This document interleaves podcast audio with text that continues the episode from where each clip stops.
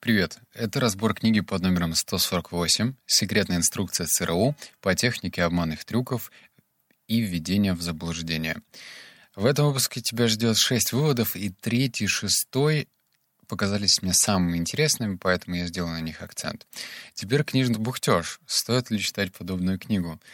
Но даже перед этим мне, наверное, хочется сказать, я не знаю, почему я решил прочитать подобную литературу. Видимо, во мне живет маленький пацан, и его любопытство взяло вверх, и он сказал, так, давай прочтем ее, и будь что будет. Вот. Не знаю. Ну, просто как-то извини. Между книгами по продаже, маркетингу и вообще в целом бизнесе появляются такие книжки. Э, агентом я не хочу стать, но мне стало просто любопытно, что из себя может представлять эта книга.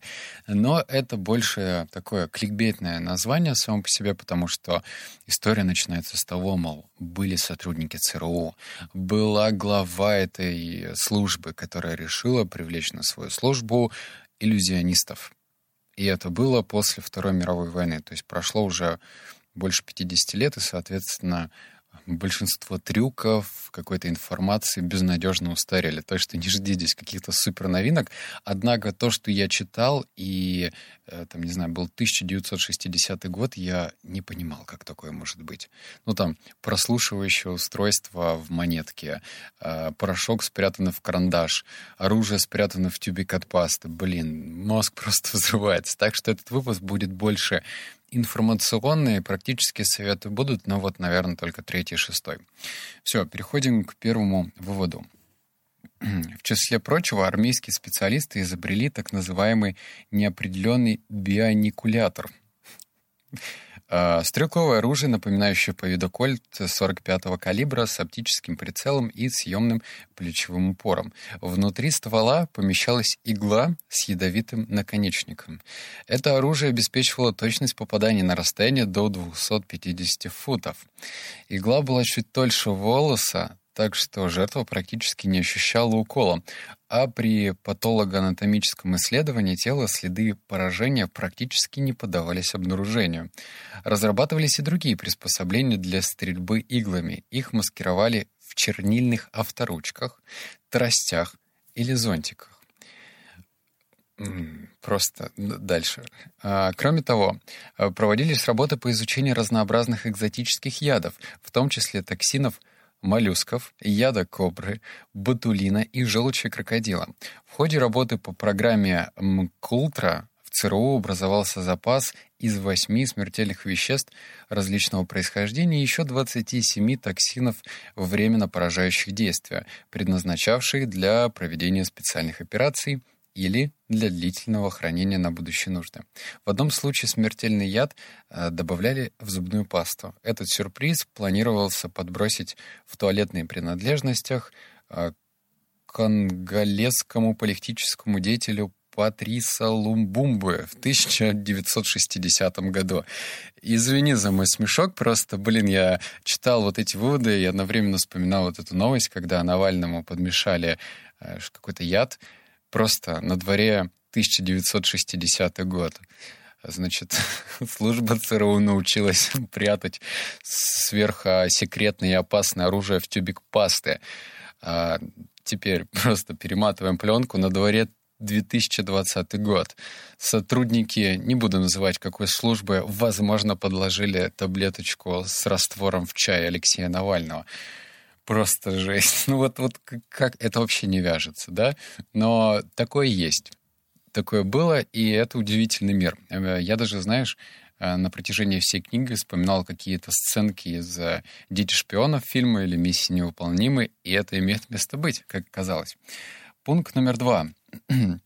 В, вот, это, кстати, интересно тоже. В рассекреченных документах ЦРУ, статьях в Дженни и в книге Робинсона упоминалось таинственно иллюстрированное пособие Малхолнда, рассказывающее, как овладеть приемами магии для потенциального использования в оперативной работе сотрудников разведки. Кроме того, в документах Мулкултра проводится название семи глав первого стостраничного пособия но, как отмечает Эдвард, и сегодня, через пять десятилетий после этого написания, изложены в том руководстве трюки и подходы к их применению все еще имеют гриф совершенно секретно. Но это и к тому, что вот оно подтверждение э, того, что ЦРУ сотрудничала с иллюзионистами. И эти, блин, иллюзионисты писали стостранично разные доклады на тему, как правильно э, вводить аудиторию в состояние транса, как делать так, чтобы люди, с кем контактирует сотрудник службы, обращали внимание только на те вещи, на которых сотрудник сам акцентрирует внимание. Вот. Просто, блин, работа с иллюзионистами. Ух. Пункт третий. Он большой, но он прям практичный на тему того, как правильно и почему, собственно, фокусники на сцене обводят людей вокруг пальца. Вот, ну, здесь придется мне прочитать чуть-чуть. Существует расхожее и неверное представление, будто рука быстрее глаза. Однако эффективные трюки фокусника или разведчика нельзя объяснить быстротой рук. На самом деле рука гораздо медленнее глаза, а для того, чтобы ввести кого-то в заблуждение, вовсе не нужно двигаться быстро. Иллюзия прежде всего ментальна, а не визуальна. И когда маг или шпион дурачит свою аудиторию, глаза зрителя видят только то, что хочет показать исполнитель. Малхолдент, в общем, человек с очень странной э, фамилией, как раз и занимался тем, что при помощи ловкости рук, то есть от точных, незамеченных глазу зрителей, манипуляции с предметами создавал правдоподобные иллюзии и дурил публику. Малхолланд признавал, что подобным методом могут обучиться офицеры разведки и применять их в шпионаже. Вместо быстрых, вороватых движений, которые наверняка привлекут внимание как агентов наружного наблюдения противника, так и объекта операции. Автор утверждает, рекомендовал уловки со стороны, кажущиеся совершенно безобидными и естественными, будто тот жест, смена положения тела или рук. Трюки, которые успешно выполняются за счет ловкости рук и создают иллюзию, задействуют психологию, введение в заблуждение и естественную последовательность действий. Вот внимательно.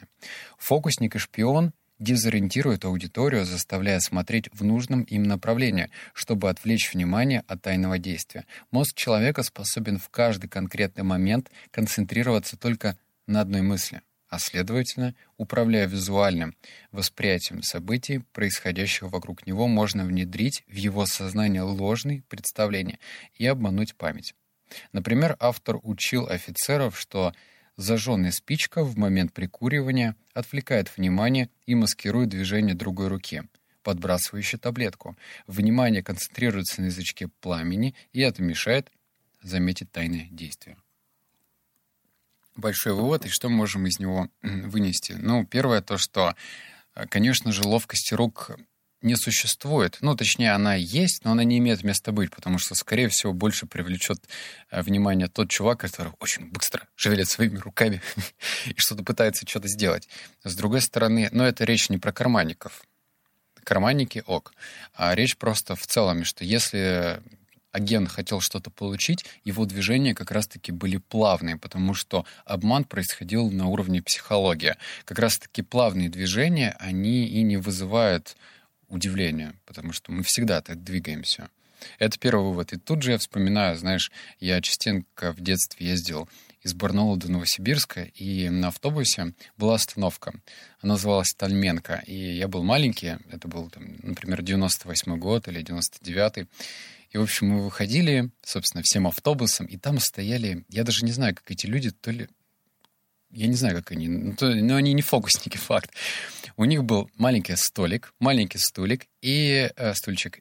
И сверху, ну, было три стакана и шарик. То есть, в общем, любой желающий мог бы поиграть и сказать, в каком из стаканов находился шарик. С одной стороны, да, тут имеет место ловкость рук, но в то же время я помню даже чуть-чуть, что этот типа фокусник, он делал акценты на определенных вещах, которые по большей степени отвлекали внимание. Отвлекали. То есть он там как-то, может быть, заговаривал, может быть, смотрел в одну сторону. Ну, в общем, как бы это нужно просто понимать.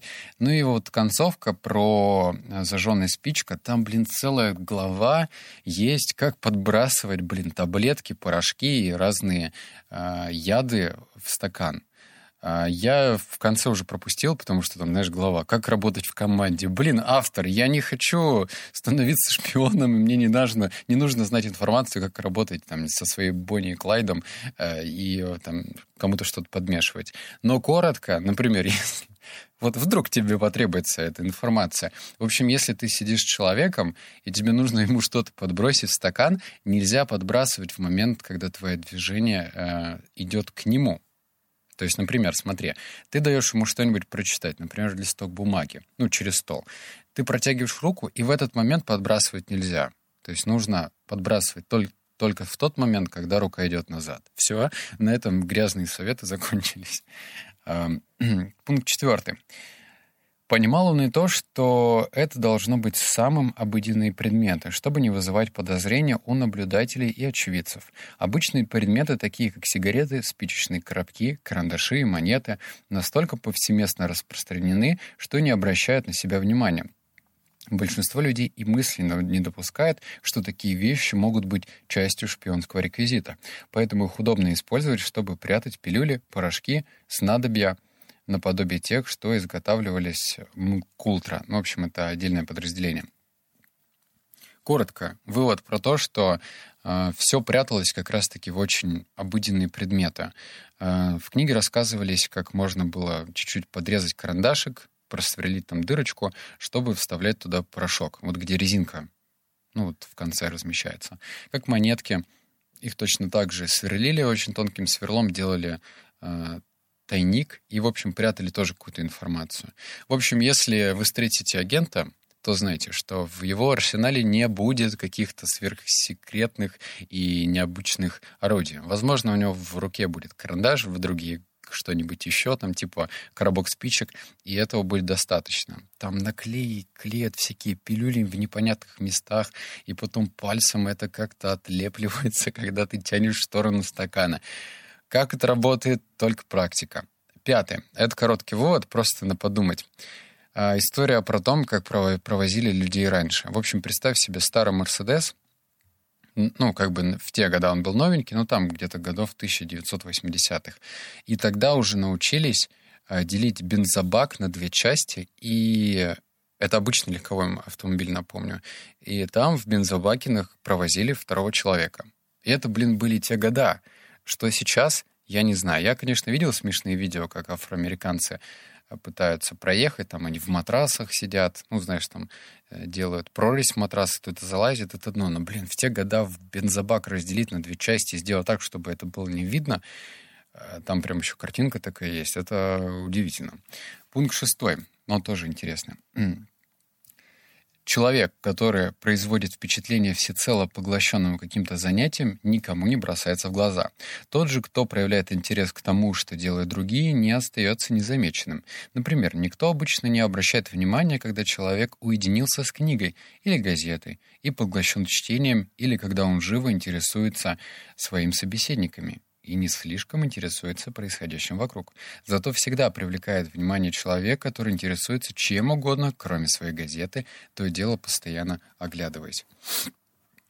Вспомни, а, как-то так устроено на животном уровне, что мы видим, когда смотрит к нам в глаза. И этот человек может сидеть за три столика дальше, но если он смотрит к нам в глаза, это как-то примагничивается. То есть мы тоже почему-то взгляд на себя чувствуем и смотрим на него. Либо есть тоже такая фраза, что э, как будто бы на затылке глаза. Ну, то есть мы чувствуем, что кто-то просто сверлит нас глазами. Так что по большей степени работа агента — это еще и тонкая психология над самим собой. Вот представь, агент на серьезном задании, я не знаю, что-то ему нужно выкрасть, кого-то отравить или там что-то еще сделать. И, по сути, он должен прям дико нервничать. Ну, по логике, потому что его могут рассекречить и так далее. Но он делает массу усилий таких, чтобы быть совершенно спокойным. Хотя вот эта информация противоречит, да? Чтобы быть э, спокойным, не нужно никаких усилий делать. Кто читает газетку, общается с человеком, тот не привлекает внимания. Тот же, кто ерзает, постоянно делает какие-то не очень э, понятные движения, вызывает внимание.